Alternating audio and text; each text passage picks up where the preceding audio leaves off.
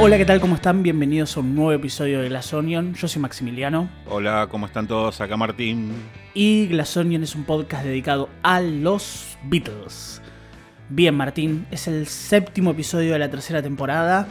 Tenemos algunas noticias y tenemos eh, un temita que nos va a dar para hablar de un montón de cosas a la misma vez y que está buenísimo para, para, para charlar.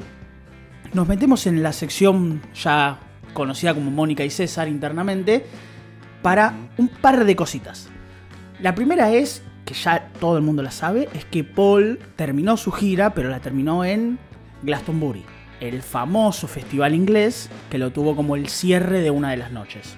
Sí, bueno, eh, como es habitual, ¿no? Este tipo de festivales, eh, Paul sigue demostrando la, la, actualidad de de su carrera y, el, la estima que, se le tiene ¿no? en, distintos lugares y, siempre es como el, broche de oro. Y bueno, estuvo acompañado en esta noche. Estuvo acompañado. Pará, vamos, vamos a contar un poco la, cocina de, de, Glass Onion. Que es que vos me mandaste un link que me decía se cumplió nuestro sueño. Y había un link en el cual decía elegí las canciones de Paul, qué canciones te gustaría que Paul toque. Y todo, quedamos como. ¿Qué va a pasar acá? No pasó nada, boludo. O sea, no pasó nada. O sea, literalmente tocó lo mismo, loco. Chabón, no sé, sacaron una página, preguntaron a la gente qué querés que Paul toque. Había desde, o sea, eh, la lista era irrisoria, tenía 666, nunca la podría tocar. Tenía Monkberry Moon Delight, no podría tocarla con su voz actual, cantarla con su voz actual era la lista de temas que había ahí, que eran unos 33 temas, unos 50 temas eran. Unos 50 temas, era. Había de todo, era una ensalada. O sea, vos la elegías, pero Paul no te cumplió una, ¿eh? No, no, no, nada. ¿O será que toda la gente votó lo de siempre? votó lo de siempre, qué casualidad. Qué casualidad, todo el mundo votó el mismo setlist que venía haciendo. Y bueno. bueno, no importa. Hay una mesa en Bahía Blanca que... una mesa en Bahía Blanca votó que pongan Monkberry Moon Delight y no le están respetando. Em, bueno, no importa. Al, punto al que vamos es que Paul tocó lo que más o menos venía tocando, cosa más, cosa menos, pero respetó absolutamente todo lo que hizo, pero sí tuvo invitados. Tuvo dos invitados, el primero, el primero de los dos que apareció primero fue Dave Grohl en su primera aparición pública y primera aparición tocando desde lo que hablamos hace muy pocos episodios, que fue el fallecimiento del baterista de Foo Fighter de Taylor Hawkins. Con Dave Grohl hicieron I Saw Her Standing There y eh, Van on the Run. Después apareció el, el otro, otra leyenda, porque es Bruce Printing, que inmediatamente después apareció y tocó junto con Paul Glory Days, un clásico total de, de Bruce, y I Wanna Be Your Man. Eh, Nada, yo vi por ahí, me encontré con los videos, nada muy especial. Me parece que la de Dave Grohl es mucho más emocionante, o sea, en el sentido de, me parece que ahí fue un amigo, ¿no? Fue una, fue una cosa de, de, bueno, nada, voy a estar al lado de mi amigo. Para Dave Grohl, pero también para Paul, me parece que, que es un lindo gesto. Te, te van a aparecer algunos, porque yo los leí por ahí que te dicen, eh, pero ya invita gente porque ya no tiene nada para hacer. Bueno, no, hay un costado humano acá. No es tanto lo musical, es estar al lado de alguien que, al, cual querés. Más que aparte, eh, yo lo pienso del lado de, Dave, una buena forma de volver al escenario sin la presión de, de ser un show propio, sin esa cosa de seguirá Foo Fighters, ¿no? Eh, y bueno, como que se da todo, ¿no? Eh, Paul invita a quien quiere, obviamente, y Dave, eh, nada, como que va tanteando de nuevo esta cosa de, volver a tocar en vivo, luego de, bueno, de ese sacudón enorme que fue el fallecimiento ¿no? de, Taylor Hawkins. Sí, sí, sí, sí. Por lo demás, por lo demás, nada, fue un recital, no sé si te encontraste con algún video, correcto, no mucho más que eso venimos en la, en la lógica del McCartney 2022, que bueno, nada, es lo que tenemos. Sí, eh, ahora que vos mencionás, ¿no? Que con Bruce Printing tocaron eh, I Wanna Be Your Man. Casualmente, hay otra banda que por ahí la conocés que se llaman The Rolling Stones. Tocaron en Liverpool y tocaron I Wanna Be Your Man. Sí, tocaron I Wanna Be Your Man. Eh, que también fue un lindo homenaje. Tocar en Liverpool después de hace un tiempo que no lo hacían. El día que estamos grabando hoy, 12 del 7, hoy se cumplen exactamente 60 años de, de, que existen los Rolling Stones como banda. 60 años, hoy. Em, una locura. Ah, hay otra efeméride que, que unos años antes los, Beatles o los Quarrymen grababan por primera vez eh, estas canciones. Esta canción que suele tocar Paul en vivo, que es Inspired of All the Danger, y, el cover de Buddy Holly, ¿no? That'll Be the Day. Eh, Tienen hoy. Se, estima que fue, que fue un 12 de julio, porque bueno, está medio confusa la fecha, pero bueno, se estableció que fue un día como hoy. Exacto. Y venimos de hace muy pocos días del encuentro de la, de la primera vez que se conocieron John y Paul. Así que estamos todos en una zona de efemérides. Todo, cumpleaños de Ringo, todo tenemos. Vamos a hablar del cumpleaños de Ringo. Ringo cumplió 82. Hizo una celebración en Los Ángeles, como hace siempre. Hubo un escenario. Fue medio como tipo como estábamos hablando siempre. Faltaban los panchitos y nada más. Había un escenario, subió gente, tocó. Ringo mandó un mensaje de Peace, Peace and Love al espacio. No sé si eso te enteraste. Ah, esa no la tenía. Eh, mandaron un mensaje de Peace and Love por medio de la de algo que tiene que ver con Houston y Cabo, no sé, no tengo ni idea de esas cosas, pero básicamente es algo tipo como en la central espacial en Houston, una cosa así, mandaron a una señal tipo que, que, alcanzaba toda la órbita global de, la Tierra, un mensaje que decía Peace and Love dicho por Ringo y eh, Let's Change the World, la canción. Eh, eso pasó en el cumpleaños número 82 de Ringo. Que eh, nada, tranqui. No, no, no hubo mucho este año. Hubo más, más, más festejos y más. Eh, ¿Cómo se llaman? Más, más famosos saludándolo que, que otra cosa. Vi algunos videitos también de saludos así como regionales. Incluso el propio Ringo subió uno de, un saludo desde acá, desde Argentina. Eso sí lo, lo pude ver por ahí. Ah, eso sí yo no lo vi. Lo que sí vimos es que yo te lo pasé el otro día, unos videitos de Ringo en vivo, que tienen menos de, de 15, 20 días más o menos deben tener. Eh, está a 10 puntos, boludo. Anda, anda todavía. Anda, pero como quiere, un fenómeno. Em, nada, eso por Ringo que no hubo mucho, la verdad que, nada, lo celebramos. Hubo lindos, hubo algunos mensajes de, obviamente las cuentas oficiales saludaron, saludó Paul. Eh, saludó George, John, la cuenta oficial de los Beatles. Paul, poco, viste, medio, medio frío, no sé si lo viste, medio tipo como... Feliz cumpleaños. estaba, ocupado. No, no, no, estamos haciendo un chiste. Lo que también tenemos es que, noticias, hoy salieron las nominaciones de los Emmys, o sea, los premios que se dan a la televisión y al streaming ahora en Estados Unidos, que premian a las series básicamente, o a todo lo que pasa en, la televisión. Eh, y Get Back tuvo cinco nominaciones, que son, todas son outstanding, ¿viste? Siempre es así. Documental o serie de no ficción. A Peter Jackson como director de documental o serie de no ficción. Eh, se lo nominaron por mezcla de sonido, por imagen eh, y por edición de sonido en, en, todo esto en Get Back, o sea, en, las 5. Documental, director, eh, edición de imagen, edición de sonido y mezcla de sonido. Así que son cinco nominaciones que tuvo el documental y supongo que en algunos meses ya tendrán, ya, ya, se, ya será la ceremonia y se entregarán los premios y hay que ver si algo, algo viene para Get Back. Que dicho sea de paso, nosotros lo habíamos nombrado en algunos programas anteriores. Hoy se lanzó oficialmente la, la caja de Blu-ray DVD de, de, la película, o de las tres películas, o del documental, o como uno le quiera decir. Yo ya no sé cómo decirle. Eh, nada nuevo, ¿no? ¿no? No hubo ningún agregado, nada de eso. No, anunciaron que venía con, con algunas imágenes, pero no mucho más que eso. La cajita venía con eso.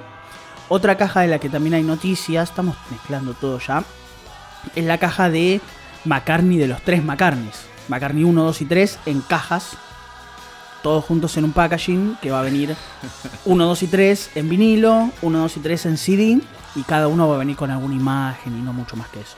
Bueno, seguimos refritando. Sí, sí, sí, sí, sí, está la caja, está descontrolada, está la, están, buscando, es cuando te hacen multa por con el auto por cualquier cosa ya, tipo, están buscando dónde sacar la, dónde sacar la, la monedita.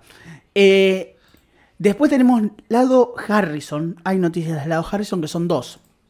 La primera es la edición del libro de poemas de Olivia Harrison dedicados a George por esto de los de los 20 años del fallecimiento, en realidad 21 este año, pero bueno, todavía estamos en, el año 20. Em, son poemas que tienen 20 poemas escritos por Olivia Harrison, la viuda de George, dedicados hacia George. Y es un libro que viene en algunas ediciones especiales firmado por ella. Y un libro de Genesis Publication, que es la misma que publicó Amy Mine en los 80 y en las últimas reediciones. Que tiene toda esta cosa que tiene Genesis Publication, que es como quizás hay pocos libros dando vuelta, pero en un nivel y una calidad maravillosa. O sea, muy, muy, muy cuidados desde el punto de vista estético. El libro tiene fotos inéditas, y tiene algunos comentarios más de Olivia y un prólogo de Martin Scorsese. Bueno, eh, pensaba, ¿no? Que este tipo de publicaciones, qué, lejanas que nos quedan, ¿no? Nosotros, porque. Sí. Eh, ya la tirada es baja y, uno tiende a pensar que, van a estar distribuidas en, Europa, en el Reino Unido, en Estados Unidos y, y bueno, nada. Son, son cosas que a nosotros, por estas latitudes, nos quedan bastante lejanas. Quedan un poco, sí, es cierto, quedan un poco lejanas. Hay dos ediciones. Eh, de hecho, mira, ya te lo digo, la edición coleccionista tiene mil copias nada más, firmadas por Olivia. Eh, y después hay unas copias de lujo y muy poco más. O sea, es, es un libro bastante, bastante. de una tirada bastante, bastante corta. Son 104 páginas, 30 imágenes. Ya lo dije, eh, un prólogo, un forward de Martin Scorsese que me sirve para unir a la última noticia que es un poco más extraña, pero que tiene de alguna manera toca tangencialmente al mundo Beatle, que es que Martin Scorsese y su Film Foundation eh, se asoció con la Material World Foundation, que es la, la organización de caridad que creó George a, principios de los 70 para, eh, para, mejor dicho, sería financiar, y ya está hecha, de hecho ya se exhibió, películas. Lo explico muy rápidamente porque esto no importa, no le importa a casi nadie, pero bueno, a mí por lo menos sí me gusta, que es lo siguiente. La Film Foundation es una fundación que creó Martin Scorsese para la preservación de el cine. El cine en el formato que todos los conocemos, formato fílmico, las cintas, la famosa del 35 milímetros, aunque hay más formatos, pero 35 milímetros, digamos. Esta fundación se encarga de, con otra unión, por ejemplo, no sé, la más famosa es la Cinemateca de Bolonia en Italia, de salvar películas de todos los lugares del mundo en los cuales estén en peligro esas cintas. Es un trabajo muy, muy, muy, muy jodido, muy laborioso y muy costoso porque hay que básicamente transferir y salvar pedazos de cinta que quizás están en un pésimo estado porque obviamente al ser un material se degrada. Ni hablar de si son películas muy viejas con el nitrato que se prende fuego de una. Em, bueno, ¿qué pasó? La Material World Foundation y toda esta cosa de, obviamente, vinculada con la espiritualidad, con la, con la meditación y con todo eso, se encargó de, junto a la Film Foundation de Scorsese, rescatar una película de la India que se llama, no me voy a acordar en estos momentos, Kaminski, una cosa así, ya la voy a buscar. Eh, es una película de 1975, un director llama Govindas, eh, y bueno, nada, no importa el nombre. La rescataron, la salvaron, se exhibió en el día de ayer, 11 de julio, y supuestamente va a estar disponible para que se pueda ver en los próximos días mediante esto. Eh, eso por hoy. A mí me parece espectacular, yo tengo muchísimas ganas de ver la película, pero eso es otro tema. De hecho, Scorsese estuvo hace dos años rescatando una película argentina, porque este proyecto recorre el mundo y tocó Argentina, y hace poco se rescató una película argentina de 1939 de Mario Sofici, que yo tuve la suerte de verla, es buenísima. Eh, así que nada, para todo lo que sea preservación, yo siempre lo voy a bancar, así que me, me copo un montón esto. Creo que no hay más noticias. Una, una, pregunta. ¿Qué? ¿En la película india terminan bailando y cantando? No lo sé. Es una película que tiene que ver con la parte mística. Es una película más mística. Eh, pero no lo sé porque no. no, no Viste que no nos llega mucho esas cosas de ahí. La, fundación esta lo que hace muchas veces es buscar películas de, lugares que es más difícil ver películas. O rescatar películas porque no hay tanta plata, porque no hay prioridades. Es como, no sé.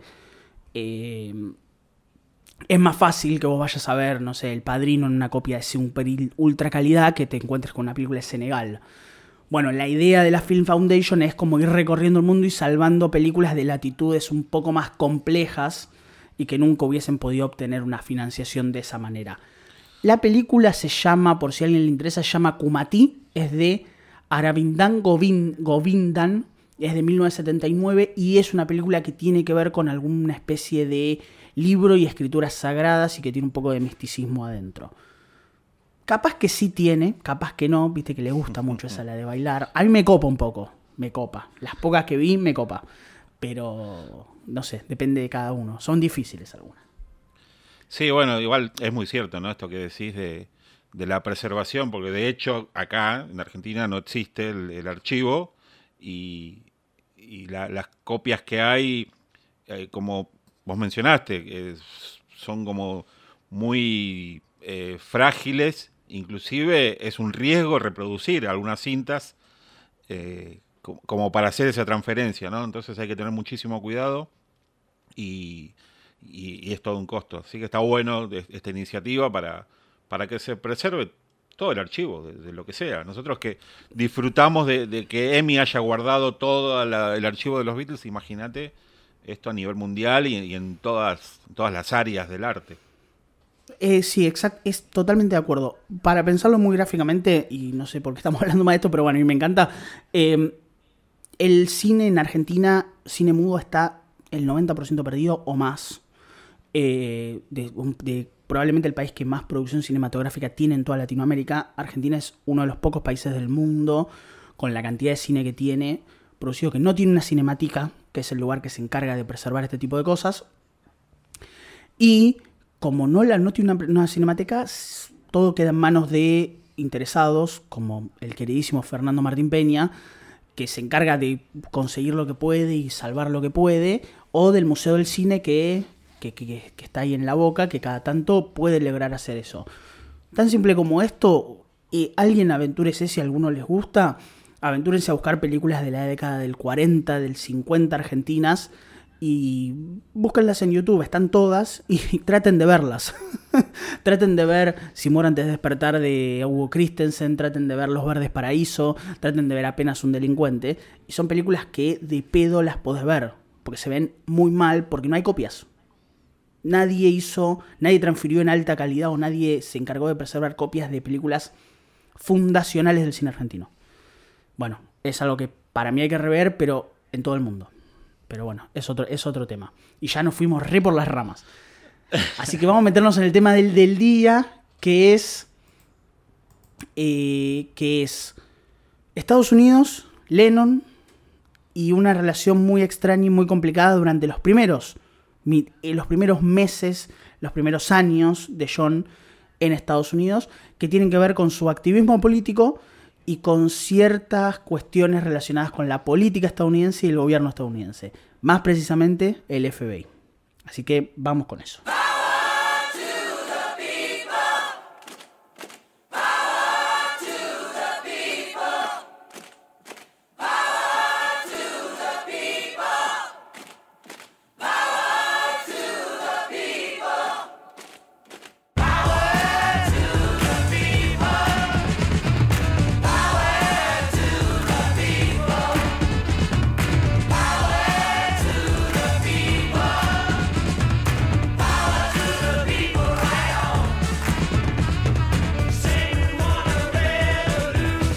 Podríamos arrancar todo este camino que lleva a John a irse a Estados Unidos en el 68, en el 69, podríamos decir que el casamiento de John y Yoko, pero también tenemos como un antecedente antes. Podríamos hablar de quizás de Pilchard, podríamos hablar de quizás de ciertas cosas que pasaron ahí, que van a derivar en esto, pero no sé bien, ¿por dónde, por dónde parece que podemos arrancar por acá? ¿Cuál sentís que es el lugar número uno como para decir acá? Es que si te pones a, hilar fino, tenés que arrancar desde que los Beatles van a Estados Unidos. Porque sí, más o menos. Ya la, eh, postura de John crítica eh, estuvo desde siempre. Pero ¿qué pasa? Estaba como enmascarada en, el aura de los Beatles, en, esa cosa de los chicos graciosos, los, chicos buenos y, que decían alguna cosa así como media irreverente. claro, y era toda una gracia. Eh, sí, sí. Eh, sacudan sus joyas ante la reina y era, ¡ah, qué, loco este John! Y eso en John estuvo siempre. A medida que la cosa se puso un poco más seria, es como que se lo empezó a, mirar de, otra manera. Podemos ir a la gira del 66, por ejemplo, cuando ya se les empieza a consultar sobre temas eh, candentes como el, mayor de la década del 60, que fue la guerra de Vietnam. Eh, a ver, Brian Epstein siempre trató de que ellos sean políticamente correctos, que no, se metieran en temas escabrosos, pero eh, no, eh, algo nacía en ellos que, que, los hacía tomar algunas posturas. Ya en 1964 eh, ellos se niegan a tocar ante una audiencia segregada, en Jacksonville creo que había sido. Sí. entonces ya, te das cuenta que empezaban a, tener posturas. Y eso, es, eso es una postura muy clara. Muy, muy, muy, sí, y, una postura inédita para la época. No, nadie, nadie hacía eso. Em, pero bueno, ya te digo, más adelante eh, John ya empieza a hablar de, Vietnam, de, empezar a decir que lo, obvio, ¿no? Que, no estaba de acuerdo, que, que era una guerra injusta, que era innecesaria. Y a partir de ahí empezás a hilar cosas, ¿no? Lo de meterse con la iglesia, con lo de somos más populares que Jesús, y, demás cuestiones que, llevaron a, toda esa gira del 66 que fue tan tumultuosa, ¿no? De, meterse con los japoneses que, que estaban en desacuerdo por porque tocaban en, un lugar sagrado que, como el Budokan eh, y, bueno, y ellos tener esa postura de, bueno, nosotros somos artistas, no nos importa. Se van hilando eh, diferentes cosas. La irreverencia con, con eh, la pareja presidencial en, en Filipinas, con los Marcos. Exacto. Ferdinand y, la mujer Imelda. Imelda. entonces, ves como ya ahí esa relación tan estrecha y, de cariño y de amor con Estados Unidos, empieza a volverse tirante. Eh, eh,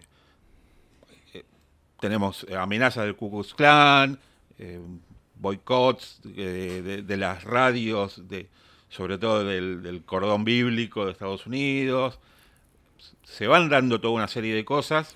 La quema de discos, la quema de revistas, de, de merchandising, de un montón de cosas. Sí, las amenazas, las amenazas. Sí, que, sí, sí.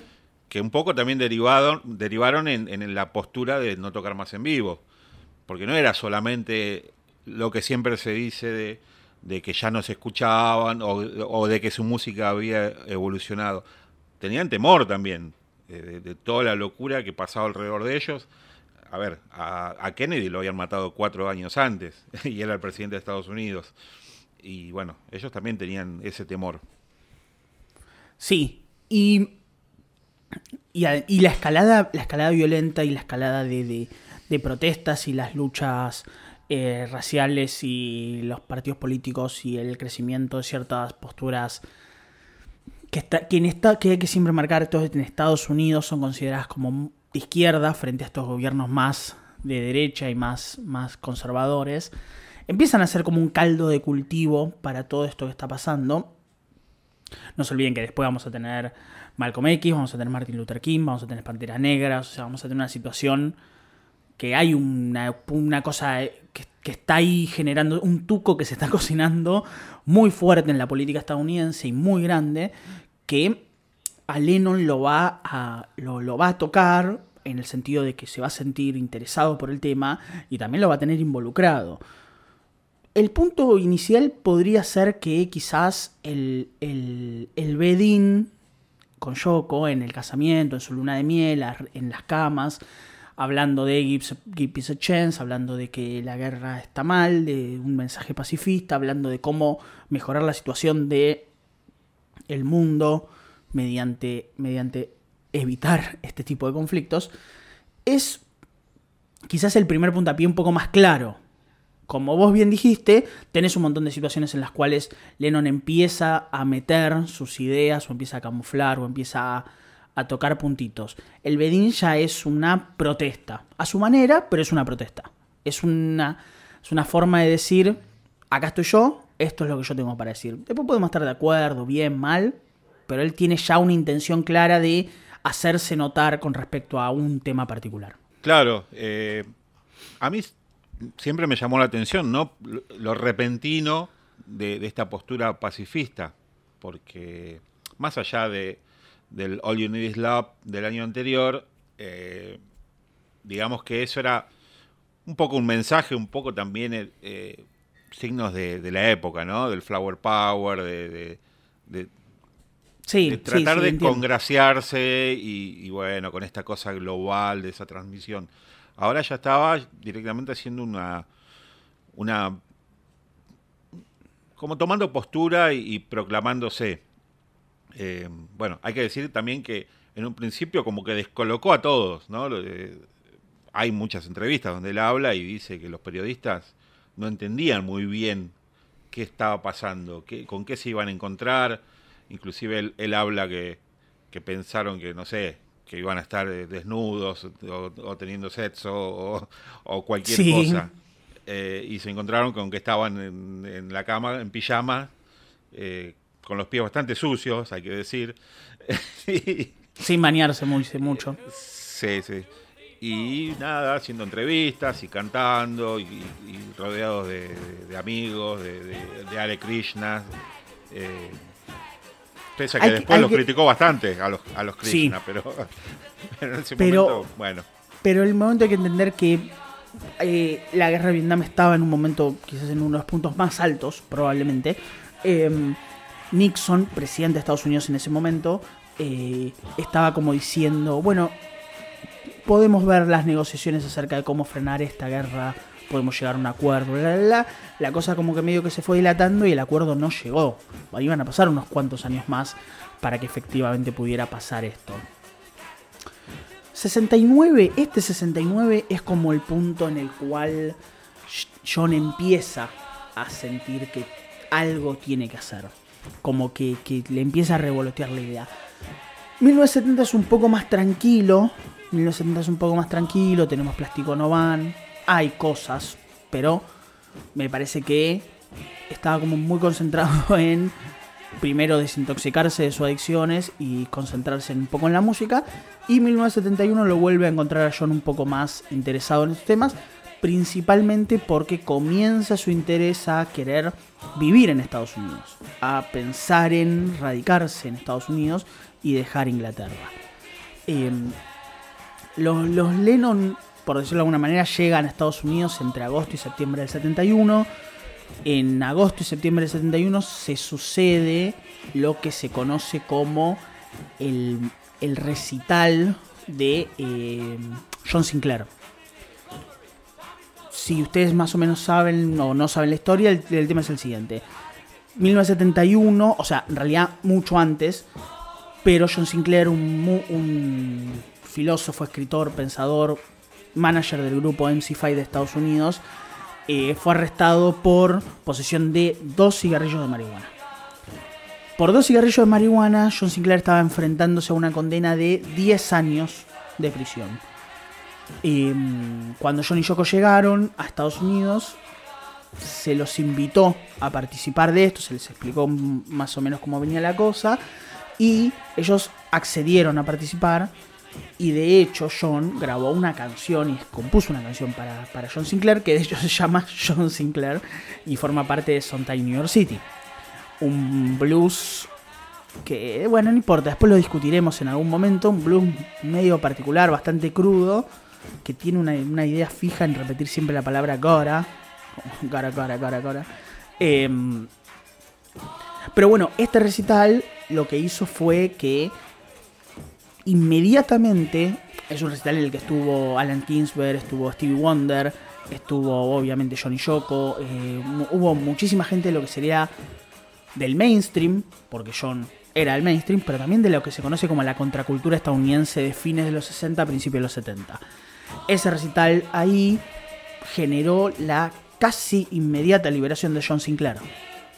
Inmediata. Este recital pasó en Michigan, en septiembre del 71. Claro, eh, es, curioso, ¿no? Como John pisa Estados Unidos y ya estaba comprometido. Él, en palabras de él, ¿no?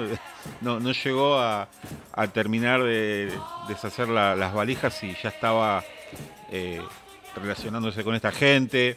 Eh, uno de los organizadores de, este concierto, si no mal no recuerdo, fue Jerry Robin, otro de los actores ahí como principales en, esta cosa ¿no? de activistas políticos y, que siempre rodearon a John por esta época.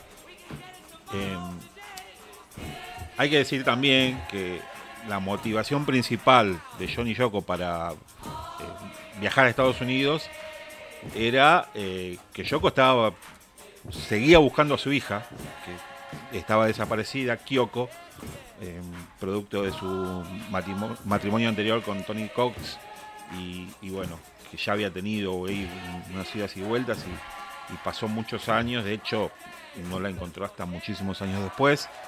Eh, y, el interés principal de ellos era establecerse en Estados Unidos para poder buscarla desde ahí. Lo peor que podrían haber hecho fue meterse con estos temas tan delicados y que ponían eh, en riesgo su estadía, como lo vamos a ver más adelante. Exactamente. Em, para que ustedes más o menos sepan lo que se conoció como el, em, el John Sinclair Freedom Rally fue un evento que sucedió, perdón, en diciembre del 71, que incluyó a Lennon, Yoko David Peel, ahora lo vamos a hablar por otro tema más, T. Wonder, Phil Ox, Bob Seger, eh, Allen Ginsberg, Ed Sanders, y que además incluía las, eh, los discursos de Abby Hoffman, Rennie Davis, David Dillinger, Jerry Ruin y Bobby Seale. Básicamente lo que se conocen como los Chicago Seven, o los Chicago Eight, pero bueno, principalmente los Chicago Seven, que son un grupo de manifestantes de la contracultura en contra de la guerra de Vietnam y que formaron parte del famoso Trial of the Chicago Seven, que, si no me mal recuerdo, tuvo una película hace uno o dos años, una película que dirigió Aaron Sorkin. Em, estos personajes pegaron buena onda con Lennon y Lennon de alguna manera los ayudó financiando algunas movidas culturales, contraculturales y algunos reclamitos que estaban por ahí dando vueltas.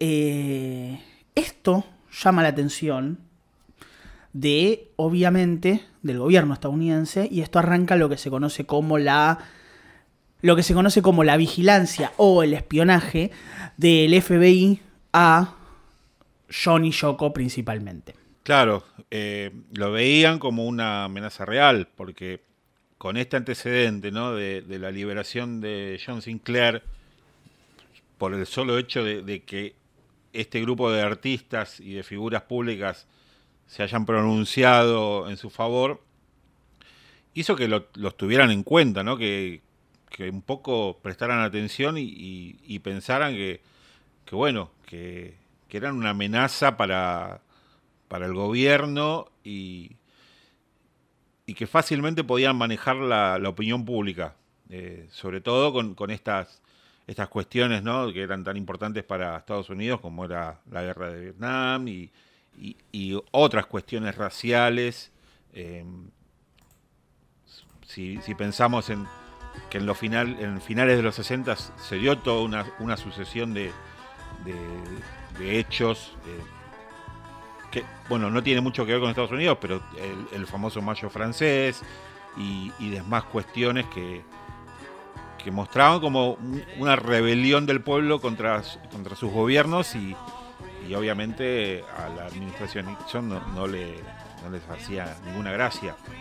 Eh, entonces, acá nace esto, ¿no? De, pinchar el teléfono, de, seguirlo, de sobre todo Lennon decía que lo, hacía muy evidente para que él se diera cuenta, para que él supiera que lo estaban investigando, que lo estaban siguiendo y, atemorizarlo de esta manera. Eh, sí, bueno, eso es muy divertido porque una de las cosas que empieza a pasar es que a ver, ustedes, para que ustedes entiendan, estamos en diciembre del 71, pongámosle septiembre del 71, diciembre del 71, principios del 72.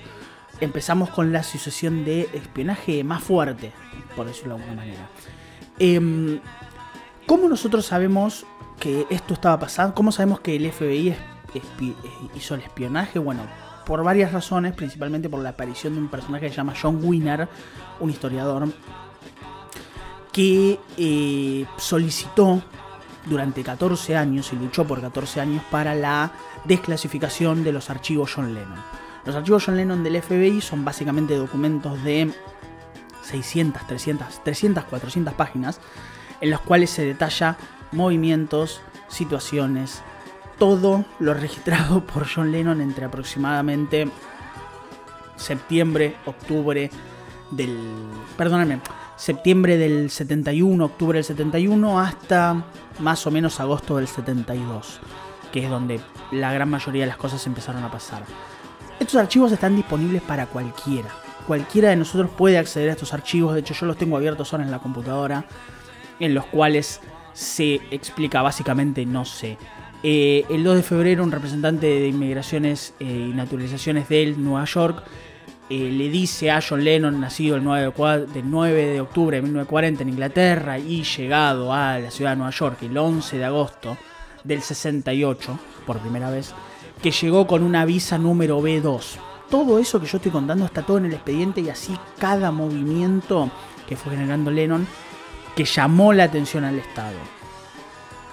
Eh, por ejemplo, el 2 de febrero de 1972, una, una fuente confidencial eh, que generó información en el pasado, dice que John Lennon y su pareja Yoko Lennon están actualmente vacacionando en las, en las Islas Vírgenes por razones de salud. Eh, y que esta gente del Trial 5, del Trial 7, digo, del Chicago 7, planea juntarse y se pospuso hasta el regreso de Lennon, lo cual va a pasar probablemente durante la segunda semana de febrero del 72 para que ustedes entiendan lo demencial del, del conocimiento de los movimientos y como bien vos decís Martín, la idea de que Lennon sabía que lo estaban siguiendo porque querían que fuera más evidente para que el tipo agarrara las valijas y se fuera a la mierda. Entonces, se empezaron a dar cuenta que John no se estaba queriendo ir. Que había más razones para quedarse. Lo que yo estoy diciendo, la financiación hacia esta gente, eh, eh, cómo están enterados de que este movimiento al cual Lennon le donó 75 mil dólares para asistir o para generar un congreso, em, ese tipo de cosas, ese tipo de cosas empiezan a dar una idea que Lennon tiene más planes que quedarse un ratito e irse. Claro, y estamos en 1972, año de las elecciones. Exactamente. Nixon busca la reelección. Y pasa algo eh, justo en estas elecciones que es que hay toda una nueva camada de votantes porque baja la, edad de, las personas habilitadas para votar. Y claro, era la franja de, edades de fanáticos de John, obviamente ahí estaba un poco el, miedo de, Nixon y, todo su, gabinete de que él influyera demasiado en esta camada nueva de, votantes y, que diera un, resultado que no era el, que ellos querían. Em, hay que recordar también que en Estados Unidos eh, la, votación, digamos, el acto de votar, eh, no es obligatorio, es optativo. Entonces, la campaña de, John y, de toda esta gente que, con la que él estaba eh, relacionado en esa época era vayan a votar. Regístrense y vayan a votar. Necesitamos que vayan todos para poder sacar al tirano del gobierno. Eh, y bueno, era obviamente lo que Nixon no quería. Y, bueno, se dio esta cosa de la persecución hacia John y Yoko hasta que encuentran eh, una salida que, bueno, ¿la querés contar? La salida que... la salida que encuentran... A ver, el FBI se le ocurre esta idea que es decir, busquemos cómo inculpar a John de uso de drogas o de cosas de, cuestiones relacionadas con la droga para recordar algo que por eso yo decía que está relacionado con 1968 que es que eh, de alguna manera el FBI lo que está pensando y está diciendo es busquemos a John problemas con la droga y eso lo vuelve más deportable, o sea, más deportable. Ellos lo estaban buscando una razón para deportarlo y ellos creen que las drogas pueden funcionar como una cuestión más deportable. Claro, la cuestión es que ellos viajaron con una visa de visitantes. Exactamente. Eh, que eh, en ese punto ya estaba vencida y que les quedaba muy poco tiempo para poder, eh, o sea, les quedaba poco tiempo para estar, tenían que irse. Eh, y uno de los motivos para no renovar esa visa era tener una condena por narcóticos. Y ahí entra en juego esta, la famosa redada del año 68 con el sargento Norman Pilchard, que eh, se caracterizaba por plantar droga, aunque no lo hubiese, más allá de que sabemos que eran consumidores. Eh, lo mismo le pasó a George. Eh, y, bueno, fue esa famosa secuencia ¿no? que, está bastante documentada con, fotografías de, de John saliendo del departamento arrestado con Yoko Yoko embarazada en ese momento, después se da toda la situación del, aborto eh, natural que sufrió Yoko por, esta cuestión, también las famosas fotos de, John en el hospital durmiendo en el piso, está todo como muy gráfico, ¿no? Eh, y bueno, en Estados Unidos se agarraron de, esa condena por una cosa minúscula que ni siquiera era de ellos, eh, para negarle la visa y ahí entra la batalla legal de, John y Yoko por permanecer en Estados Unidos. Exacto. El Pilchar que ustedes, que Martín acaba de nombrar, es el mismo que se nombra como Semolina Pilchar en eh, I Am the Workers. Claro. Es el mismo Pilchar. Em, básicamente Norman Pilchar, después, que, es espectacular, un tipo desesperado por fama, terminó abandonado por la policía, juzgado por esto que vos estás diciendo, por implantar, por implantar drogas, a gente que ya se drogaba, era como muy, era tantas ganas, era muy fácil poder hacerlo. De hecho, creo que él también estuvo en esa famosa fiesta de los Stones, en, casa de Keith Richards. Que en casa hasta ese momento, de Keith Richards. hasta ese momento los Beatles eran intocables, porque George estaba en esa fiesta y esperaron a que él se vaya para entrar. y bueno, ahí fue donde arrestaron a, a, Jagger y a Richard, creo. Y después vino toda esa, esa solicitada que, salió en varios diarios con, las firmas de, muchos famosos, incluyendo los Beatles. Eh, pero bueno, como vos decís, esta persona eh, tenía estas, estas actitudes eh, bastante fuera de, lo que era su función, ¿no? Como, como policía, como sargento.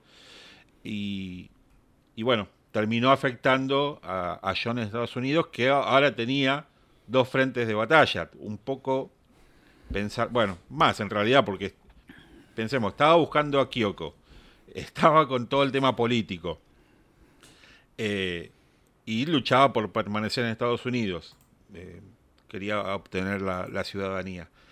Eh, y bueno, hizo lo que muchos le, aconsejaron que no haga, que, que era seguir con el tema político, porque bueno, era, era como contraproducente, pero bueno, él no, se resignó y siguió. De hecho, hay muchas imágenes de él en marchas, eh, dando discursos. Uno por ahí lee y no toma real dimensión de, lo que fueron estos años de John. Ah, los años políticos, porque, no sé, compuso dos canciones. No, eh, él se lo tomó muy en serio y, participó y estuvo ahí codo a codo, eh, luchando por lo que él consideraba que era lo correcto. Sí, y acá pasan las dos, otra situación muy, muy genial que es Lennon principalmente fue acusado de esto que yo estaba diciendo, de otorgar 75 mil dólares a lo que se conoce como la eh, al, Alamuki, no sé, al, Alamuchi en realidad, no sé bien cómo se dice, Tribe, que fue una protesta que se organizó por estos Chicago Seven em, en, una, en una protesta que se realizó frente a una eh, convención nacional del Partido Republicano en esa convención del Partido Republicano, en donde hubo una terrible represión, fue en donde estos muchachos quedaron presos y después fueron juzgados. Em, en, esa, en esa represión mataron a cuatro personas, tengo entendido. Yo, si mal no eh, recuerdo, es esa misma. Es esa misma. Lo que pasa que em, después tenés la situación en la cual a John se lo vincula o se lo, se lo trata de unir, que, es bastante, bastante cierto esto, con los reclamos con respecto a dos situaciones, que la primera es la, el encarcelamiento de Angela Davis, la, la, activista política feminista y afroamericana, que pasó en el 71-72, y algo que John había, como dijimos, recién llegado a Estados Unidos, además de lo de John Sinclair, que es la...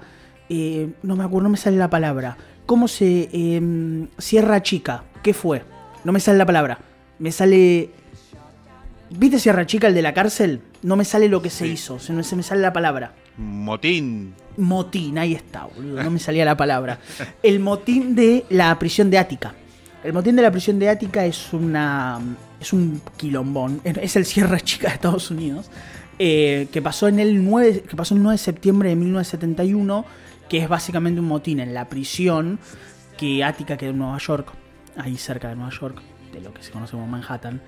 Eh, básicamente es que el 80% de una prisión de 2000, de 2000 encarcelados se reveló frente a las nulas y inexistentes condiciones humanas que había frente a ese lugar y terminó en 43 muertos, muchos, eh, muchos presos y otras personas tipo oficiales o gente que trabajaba en la, en la cárcel y terminó de modificar muchísimo la situación de derechos carcelarios y de situaciones básicas carcelarias referidas a comidas, exámenes médicos y trato diario frente a los, a los prisioneros. John estuvo y, apoyó ese, ese, levantamiento y estuvo en, en nombre de ese levantamiento frente a, según lo que se sabe, los pésimos, pésimos tratos que tenían los presos en esa cárcel en particular. Así que John venía, como vos decís, con, con, con muchos frentes, todos juntos y sumado a un activismo que esto es como lo más interesante para mí. Lennon pasa de, la habitación de Ámsterdam a la calle. Porque como vos dijiste muy claramente, es muy común verlo en la calle, verlo en lugares. No en su casa diciendo cosas, como pasaba hace, hace un año o dos años. Era un activismo de calle, una persona que sale a, hablar y a decir las cosas ahí en el lugar. Sí, y bueno, no estamos hablando muy, puntualmente de su música, pero también la toca porque justamente estas dos situaciones que hablaste recién eh, terminaron en canciones como eh, Attica State Exactamente. Y, Angela, dos canciones que, un poco retratan, ¿no? Eh, estaba yo en esta época de, la cosa inmediata de, del, periódico. Si, pensamos en Sometime in Your City, la portada. La tapa es un, periódico. Y él quería esto, ¿no? La cosa inmediata que sucede y ya tiene que estar plasmado. Pero bueno, más allá de eso, eh, sí, era un, un show muy activo, son famosas esas imágenes de él con el megáfono, arengando, en marchas. Eh, y cuando se da esta situación de, que inmigraciones lo estaba persiguiendo también para deportarlo, sale esta idea del, del Utopian, ¿no? de esta nación que uno lo, saca de, su contexto y, lo lee y, uno dice, ¿qué le pasa, John? Está loco, no sé, es una, es una estupidez, pero eh, tiene mucho fundamento, ¿no? Porque él cuando hace esta declaración dice, en Utopia es un lugar donde todo el mundo es aceptado, donde no hay embajadores, donde eh, como una cosa, eh, su nombre lo dice, ¿no? Es una utopía de, un Estado libre eh, para todo el mundo, haciendo referencia a esta persecución, a que a él no lo dejaban permanecer en Estados Unidos. Entonces es, muy admirable el ingenio de él para hacer una protesta de una manera que, es casi eh, indistinguible, que, es, difícil de, de, encontrarle un, ataque directo, ¿no? Es como que la tira así por abajo y no te das cuenta. Y bueno, eso es lo, que rescato de este periodo, ¿no? De, más lucha de, John. Eh, sí. A ver, también venimos de. Piensen también la situación. Lennon se considera a sí mismo, y lo considera para, también para otros, otras personas, un working class hero. Lennon no era el Beatle que había nacido más class hero o más, más cercano. Tipo, no, no, no, no estamos diciendo cuando. A ver, todos los Beatles serán de, de estrato mediano bajo. Lennon probablemente quizás sea el más cheto, ponele, de los cuatro, por decirlo de alguna manera, no era el que tenía menos problemas. Tenía más problemas familiares, pero quizás no económicos. Eh, el dentro de la casa donde vivía con Mimi y, el esposo, que ahora se me fue el nombre del esposo de Mimi. George, em, George Smith. George, ahí está. Eh, entonces, nada, Lennon viene del Working Class Hero de, ahí nomás, de Plástico Novan. Se va moviendo para el para Imagine y ahora lo tenemos más contestatario. Se va. Sí, se, pará. En Imagine también dice I don't wanna be a soldier. No quieres un ah, tenés razón. Eh, tenés razón. Siguen habiendo cosas ahí. Lo que pasa es que Imagine como que opaca todo, pero ya viene Sí, es cierto. más, desde antes, de Revolution, si quieres ir más atrás. Exacto. Es, toda una escalada. Exacto, y esto se termina con Somewhere in, New York City, que es un disco, como vos decís, de la inmediatez. Un disco que tiene Woman is the Near of the War, Attica State, Born in Prison, Sunday Bloody Sunday, eh, John Sinclair, Angela, o sea, todo es un mensaje político y todo está interesado en, el punto de la política. John recibió apoyo de sus camaradas, de sus colegas, en el sentido de que Dylan, eh, Tony Curtis, John Updike, el escritor, eh, y mucha gente más que de hecho están en las cartas dando vueltas, ustedes las pueden buscar, pero ya me estoy acordando de ellos tres, son los que salen a hablar y salen a defender a Lennon en esta situación. Pero el FBI es probablemente una, una, es una, fue muy inteligente para hacer muchas cosas, pero también se le escaparon algunas. Y hay una que es muy divertida, que es que no sé si vos sabías que Lennon tenía su propio, su propio cartel de buscado. no, no, no, no. Bueno, Lennon tenía su propio cartel de buscado, como si fuera tipo una película del oeste. Wanted. Eh, Wanted, exacto. Su propio cartel de Wanted en la cual en la cual es espectacular en la cual se pone tipo Wanted John Lennon ta ta ta ta, ta todo lo demás. Eh, pero no era John. Era otra persona. Quién era em, el cartel era David Peel un cantante de folk que estuvo en la John Sinclair eh, Rally. Eh, y esa fue la foto que utilizaron los agentes del FBI para, para, buscar a Lennon. Lo cual es llamativo, ¿no? Porque si uno se pone a pensar es, saquemos la, parte seria al lado, ¿quién en 1972 no va a conocer la cara de Lennon, loco? Es tipo, es como que alguien en Argentina no conozca la cara de Tinelli, boludo. O sea, es lo mismo. Bueno, Tinelli está irreconocible ahora. Tinelli está irreconocible, pero porque le picó la avispa, boludo. Em, pero digo, es, es lo mismo. Tiene la misma lógica. El, absurdo ¿Quién no lo va a conocer? Es el absurdo total. Eh, los, los archivos del FBI son espectaculares porque ustedes piensen que para este momento, y ahora volviendo a hablar en serio, em, ¿quién estaba presidiendo el FBI? Todavía era J. Edgar Hoover, o sea, el, básicamente el dueño del FBI hasta su muerte, que es ahí nomás, es en mayo del 72. El final de los archivos de, Lennon con el FBI tienen otro... Em, otro director, que ahora ya me voy a acordar del nombre, o sea, no me voy a acordar del nombre, lo voy a buscar el nombre. Eh, sí, pues no me lo acuerdo ni, ni loco. Em, bueno, pará, mientras vos buscas, ¿qué? te sumo otra cuestión más a, las canciones, ¿no? Que tan representativas de esta época, que es Power to the People, que de, ya de movida tiene esa cosa de marcha, ¿no? De, de, marcha de, manifestación. Eh, y todas las canciones de Lennon del momento están relacionadas con esa cosa de poder gritarse. De esa cosa de levantar puño y gritar, por decirlo de alguna manera. Em, el Patrick Gray fue el sucesor de, de, J. Hoover. Eh, básicamente, eh, el, final. O sea, ¿cómo se llama? Edgar Hoover fallece en mayo de los 72. El espionaje sobre John seguía activo, seguía quizás en algunos de sus momentos más altos en junio, o junio, sí, junio-julio. En junio tenemos el lanzamiento Sometime in New York City y después la cosa se empieza a apagar de alguna manera, más cercano a agosto, donde el archivo pasa a quedar en, en, estado inactivo porque John empieza como a, a despegarse un poco porque acá comienza como la parte más paranoia, la parte de quizás me estoy yendo de mambo y esto me está y esto literalmente no voy a poder, poder volver a Estados Unidos o poder quedarme acá.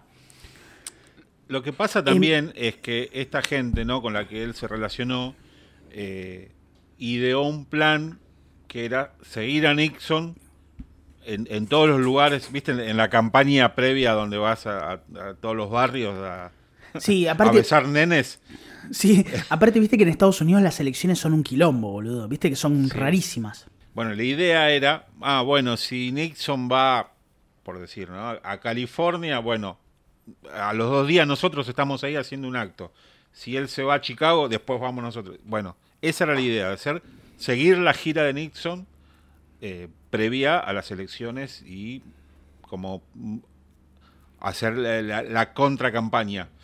Eh, y, como que a Lennon no le gustó que ya lo habían anunciado que él iba a estar haciendo toda esta gira con ellos y, pasó un poco lo, que le había pasado con, con Janop, con lo del el Primal Scream, ¿no? de, que él se tomó atribuciones, de, decir, sí, John y Yoko van a estar en mi película y, y pará, nosotros no aprobamos eso. Y acá también pasó algo así. De hecho, eh, este periodo eh, está muy documentado en, las apariciones eh, televisivas de John, y John y Yoko, porque bueno, eran indivisibles, donde él claramente dice, mira, nosotros apoyamos toda esta cuestión, pero nosotros no vamos a ir, que quede claro que nosotros no vamos a ir, porque bueno, no, no, querían directamente. No. pero bueno, escondía esto que vos decís, ¿no? De ese temor de, que ya lo veían como demasiado violento eh, las acciones que, tomaba el gobierno y el FBI. Y, bueno, un poco querían resguardarse de todo eso. Ustedes no se olviden que tenemos los carteles de War is Over If You Want It. Em, tenemos una campaña de prensa en diarios.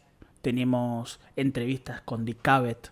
Eh, tenemos un activismo bastante seguido, John, en estos lugares, que, que, como, que como decís vos claramente, eh, la idea, a ver, no es, lo, no es lo mismo, en este sentido el FBI tampoco es boludo, más claramente no es boludo, no es lo mismo enjuiciar a los, a, los, Chicago Seven eh, que, que enjuiciar a John Lennon. La idea, y se explica también en los archivos, es neutralizar. Es tipo, es medio una idea de cansarlo, que se vaya en fade, que cada vez sea menos, sea menos, sea menos, sea menos, sea menos, sea menos, hasta que en un momento diga, bueno, listo, hasta acá llegué, listo, no más que esto. Em, de alguna manera el FBI termina, comillas, ganando, porque logra eso, logra que Lennon empiece a despegarse un poco más. Eh, no se olviden también del hitazo, em, se me fue el nombre, eh, Happy Christmas, Merry Christmas, o Happy Christmas, ya no me lo acuerdo. Em, que venía acompañado con toda esta Happy Christmas, que venía acompañado con toda esta cartelería. Entonces se vivían años, se vivían meses, no son muchos meses, no, son, no es muy largo el prolongado el tiempo. Para agosto del 72 esta situación está casi un año, de eh, fines de agosto a principios de agosto del 72. Esta situación está eh, muy concentrada en un periodo de tiempo y muy, muy, muy trabajada en un periodo de tiempo. está, muy focalizada en ese periodo en donde John básicamente hizo muchísimas cosas. Un disco, recitales, conciertos, eh, discursos, marchas, publicaciones, entrevistas, escaparse de la, de la, de los, de los teléfonos eh, pinchados, escaparse de la gente que lo perseguía por la calle. Y en todo eso el tema de lo que vos dijiste muy, muy bien, el tema de Kyoko y Yoko, que es quizás uno de los puntos también más importantes para que decir, bueno, me calmo, porque acá no, no soy solamente yo, acá hay un niño, acá hay otra cosa. Claro, y bueno, como para empeorar las cosas, eh, llegan las elecciones. ¿Y qué pasó? Ganó Richard Nixon. Richard Nixon ganó. Está bien, la cosa no iba a terminar bien porque todo el mundo sabe que pasó Watergate que hay otro quilombito ahí que Richard Nixon es básicamente el único presidente en la historia de Estados Unidos que renunció, boludo. O sea, tipo, es el único presidente. Gerald Ford, el presidente que lo, que lo acompañó, que, fue el vicepresidente y que asumió como, como presidente, es el único presidente de Estados Unidos que no fue elegido por voto popular, eh, mediante, el voto. Eh, y de alguna manera, acá medio que se termina, acá que John ya medio que aclara el panorama ya con esto. Se fue, se fue su enemigo principal. Se fue la persona que quiso sacarlo del país. Se fue la persona que, que quiso hacer. que quiso eh, buscarlo, que, lo provocó, que lo, que, lo, que, lo, tildó de una amenaza marxista, comunista, extraterrestre le faltaba, no, más que eso. Le faltaba extraterrestre nada más. Claro, pero el FBI y sobre todo inmigraciones no pararon y siguieron con esta lucha. Eh, de hecho, John siguió eh, apelando y bueno, él mismo decía ¿no? que eh, le llegaba una notificación de que tenía que salir del país y bueno, iba a su abogado, apelaba en otro tribunal y después en otro y así iba ganando 30 días, 60 días. 30 días, 40 días, 50 días, sí. Era como ir de apuchitos. Y, y bueno, era como ese tire y afloje, eh, hasta que finalmente se dio lo, inesperado, que fue que, eh, bueno, nada, lo aceptaron como, como ciudadano estadounidense, le dieron la famosa eh, Green Card. Exacto. Y, bueno, fue todo un logro, ¿no? Para él que, de movida pensaba que era un caso perdido y terminó siendo aceptado. un poco también condenando a, toda la administración anterior, después lo, que vos decís, ¿no? De Watergate, esta cosa de, del robo de información, de, las, de plantar micrófonos y, que terminó con la presidencia de Nixon. Eh, como todo, todo este entramado quedó manchado, eh, esto terminó jugando en favor de John, ¿no? De, decir, bueno, al final este tipo no estaba tan equivocado, eh, el gobierno lo persiguió y bueno, terminó resolviendo en su favor. Sí, Lennon logró su lo que se conoce como la Green Card, como dijiste vos, en el año 76. Eh, básicamente, una de las cosas que más se hablan es el laburo que hizo el abogado de Lennon que llamaba Leon Wiles eh, para lograr esto. O sea, tipo, el tipo tuvo que remar, remar, remar y remar para lograr esto.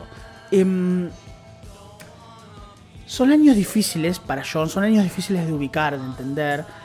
Insisto, todo esto que nosotros podemos llegar a saber y que no es ni la punta del iceberg de todas las situaciones, porque los archivos están para ustedes los puedan ver y son terribles. Em, los tenemos gracias a John Winner, que, que fue la persona que luchó 14 años para lograrlos. Y fue la persona que logró, mediante apelaciones y esto y otro, y explicar por qué tenía que em, obtener o por qué el FBI debía desclasificar los archivos relacionados con John, eh, logró en primera instancia desclasificarse y los archivos tuvieron dos instancias, que esto lo voy a explicar muy rápido. Básicamente los primeros archivos que se liberaron tenían tantos manchones negros que vos solamente podías pasar hojas y hojas y hojas y encontrarte con dos palabras. Entonces, Winner en otra nueva apelación explicó que por derecho a la libertad, derecho a la información y bla bla bla bla bla, los archivos debían explicarse por lo menos en un, les digo un número exagerado, en un 80% deberían ser legibles.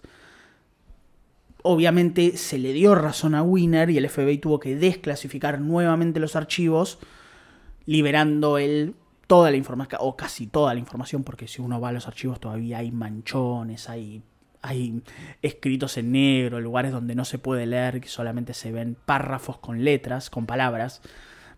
Em, y gracias a eso nosotros ahora tenemos toda esta información y tenemos todo lo que sería como el proceso legal y los espionajes referidos a esto. El FBI desde más o menos, digámosle, septiembre del 71 hasta agosto del 72 supo cada cosa que hizo John Lennon en Estados Unidos.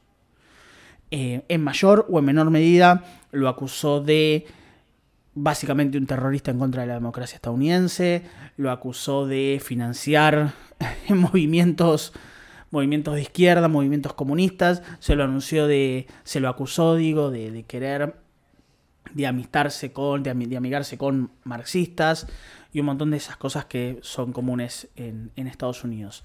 Eh, que es acusar gente todo el tiempo.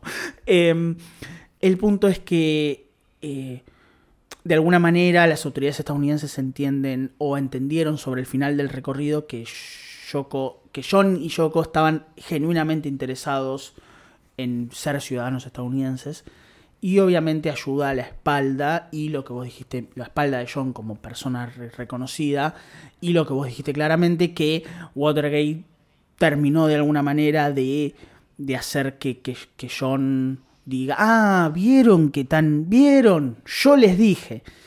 Y eso generó una situación un poco más flexible frente a él. Sí. Y obviamente el fracaso en la guerra de, en la guerra de Vietnam, ¿no? Sumó otra, otra situación más. Claro, ya era insostenible. Eh, cómo podía ser, ¿no? Que el, ejército más grande del mundo no pudiera con ese puñado de orientales.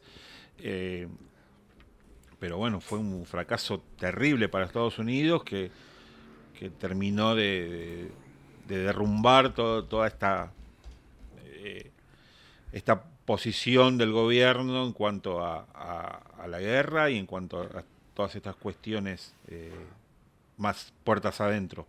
Con, las protestas y, demás cuestiones, ¿no?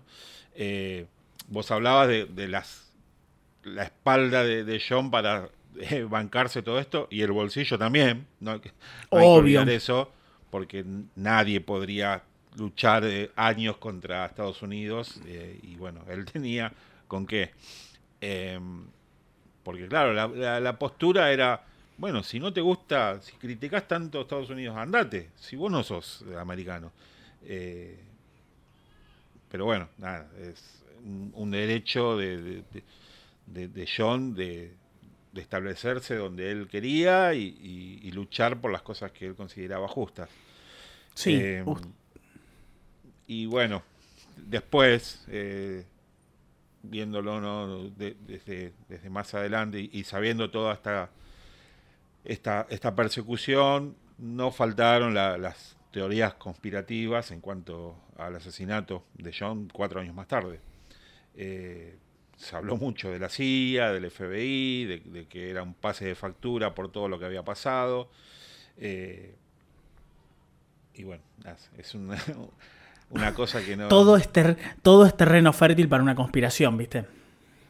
Sí, la verdad que sí, porque bueno, fue una cosa que en algún momento por ahí lo, tendríamos que charlar, pero eh, la intención de, de, este episodio era un poco hablar de, esta cuestión, ¿no? De, John en Estados Unidos, sobre todo la parte política y, su lucha por permanecer y, la persecución. Que recomendamos una, película de, hace un par de años, que justamente de, de, los Estados Unidos contra John Lennon, de US versus John Lennon. Sí. Suerte para encontrarla, está difícil, ¿eh? A mí me costó. Sí. Eh, bueno, yo la, tenía por ahí, pero como medio fiaca de buscarla, la alquilé en YouTube. Está para alquilar en YouTube. ¿Está para alquilar en YouTube? Sí. Está para alquilar en YouTube, se puede conseguir en Google Películas, o ya que se llama Google Play, una cosa así. Piensa en lo siguiente, la guerra de Vietnam duró casi, casi 20 años. John molestó a Estados Unidos un año. un año y cuarto. Ponele un poquito menos, capaz. Em, como bien dijiste vos, el libro, el libro, pero la película de US versus John Lennon, un documental, es de 2006. Eh, el libro de John Winner, eh, suerte también en encontrarlo, no está en digital, no está en nada, no hay copias físicas, es medio difícil de encontrarlo. Si a ustedes les interesa es eh, Gimme Some Through, que básicamente hace un desglose y una historia acerca de estos archivos y de cómo se transformó el espionaje. Si obviamente les interesa la, guerra de Vietnam, hay miles de millones de cosas. Mi recomendación personal, no sé si sigue estando en Netflix, de Vietnam War, se llama, es un documental de un documentalista maravilloso estadounidense, se llama Ken, eh, Ken Burns. ¿Ken Burns era? Sí, Ken Burns, que dura solamente 16 horas. Eh, lo vi, lo vi, lo vi, lo vi que solamente dura 16 horas, es una obra maestra, loco, la puta madre, es impresionante. quería salir a buscar al Vietcom. Es impresionante, no se puede creer. Em, y que además de todo eso, dura, sí, dura más o menos 16, 17 horas. Que además de todo eso, em, lo, lo, más interesante es que está hecho por la televisión pública estadounidense, está hecho por PBS que es el servicio de, de, es la, TV pública yankee. Eh, es increíble, es increíble. Tipo, te, te, te, cambia el panorama, juega muy bien con, un montón de cosas, las explica muy bien, es muy detallado. Son 16 horas, o sea, si no llegaste a explicarlo en 16 horas, estás complicado. Está, está, es excelente. Dura casi como la guerra. Más o menos. Así que nada, esto es por hoy, un capítulo para contar esto que teníamos ganas y tranquilos, poco poco poco como se llama, poco metraje porque se viene el aniversario. El próximo episodio es el segundo aniversario de Glass Onion y hay sorpresa. O no, o sí, o no, no importa. Ponele, que sí. Eh, adelantamos un poquito, van a tener alguna participación, van a poder... Eh, meterse con, el contenido. Exacto, como, como el año pasado. El año pasado se nos hicieron elegir el contenido, este año nos van a hacer, hacer el, nos van a hacer elegir el contenido. Les vamos a hacer elegir entre Ringorama, entre eh, Extra Texture, Press to Play y eh, Rock and Roll. Bueno, y, dale. Hacemos los cuatro si querés. Hacemos los cuatro juntos, vamos a tardar 20 minutos. hacemos uno de em, Yoko. Así que nada, Em, recuerden, como les decimos siempre, la revista de Martín en Facebook, eh, Glassonion, Revista, Instagram de Glassonion.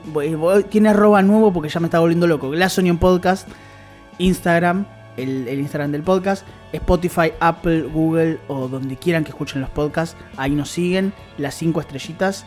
Y hasta acá terminamos por hoy. Muchísimas gracias por habernos escuchado. Yo soy Maximiliano. Bueno, nos vemos. Hasta el próximo episodio aniversario. Acá Martín. Y nos vemos la próxima. Chau, chau. Adiós.